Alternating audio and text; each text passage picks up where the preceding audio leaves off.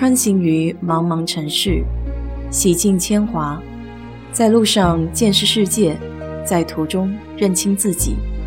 我是 DJ 水色淡子，在这里给你分享美国的文化生活。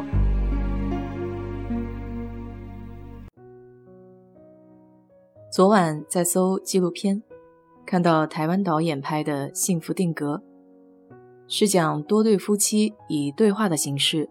聊婚姻家庭的问题，但我没有看完，可能还是台湾话让我有些出戏，没有办法全情投入。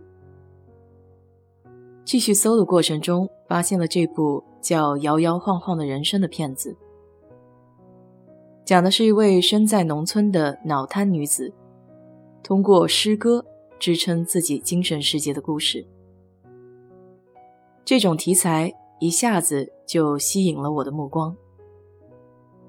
这名女子叫余秀华，七六年出生于湖北省钟祥市石牌镇横店村。她出生的时候因为道产缺氧，造成了轻度的脑瘫。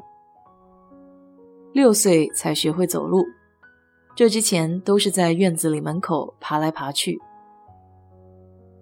行走。对于幼年时代的他来说，非常的困难。家里人先是给他做了学步车，后来换成拐棍，最终才可以摇摇晃晃的走。轻度的脑瘫也造成了他说话口齿不清。高二那年，老师给他的试卷打了个零分，就因为他的字实在是看不清楚。高中毕业以后。余秀华不闲在家，在一个远离繁华的乡村接受命运的摆布。余秀华很瘦小，黑色的长直发披肩，不同于有些偏黄的脸色，她肩上的肌肤雪白，只看身形的话，还像个未长开的少女。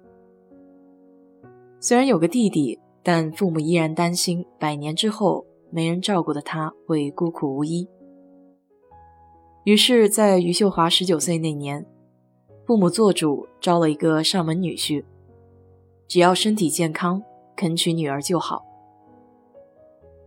先天的缺陷并没有影响余秀华的思考能力，在普天自由恋爱的当代，仍然需要遵从媒妁之言、父母之命，让他感到很无力。于是，他将所有的情感都以诗歌的方式来宣泄。第一首诗，他就用“泥水中匍匐前进”的句子，隐喻着自己的人生。二零一四年，秋风飘起，落叶缤纷的季节，站在四十岁的门槛外张望的余秀华，偶遇诗刊，偶遇伯乐，万能的微信朋友圈，一夜之间。把这位默默无名的丑小鸭，变成了备受瞩目的诗歌女神。聊起爱情，他说：“从前我是短暂的，万物永恒；从前他是短暂的，爱情永恒。”聊到时间，他说：“我想起多少日子耽于薄酒，涉足田野。”他感慨。乌羽如鱼，匍匐在水面上，吐出的日子，吐出生老病死。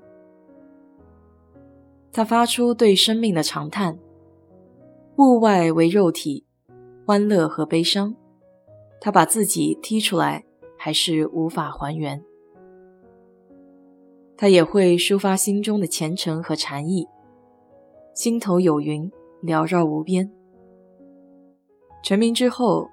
他终于有了底气去摆脱自己身上的枷锁，结束了那段没经自己同意的婚姻，即便是有了孩子。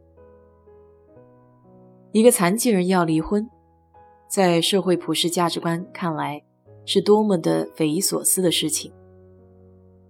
要知道，当初能娶你，那就是偌大的恩情了。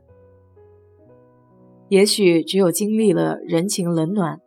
才能看透世态炎凉。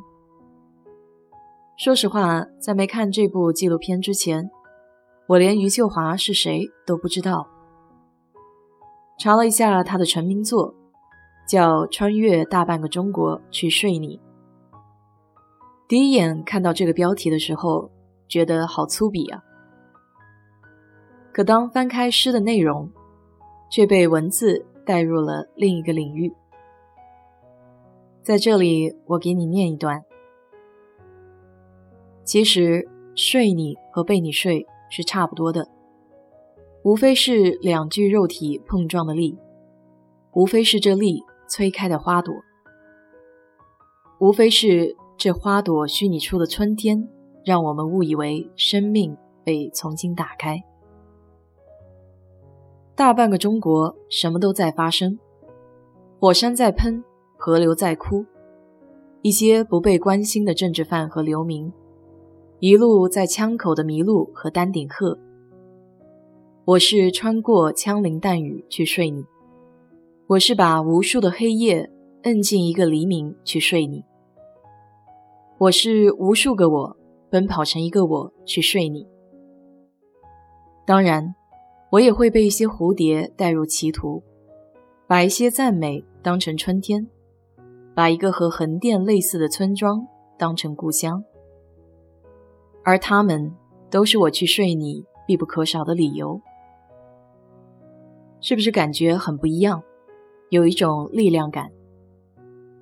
我很惊叹他对文字的运用和理解，组装在一起的汉字凸显了一种别样的神奇。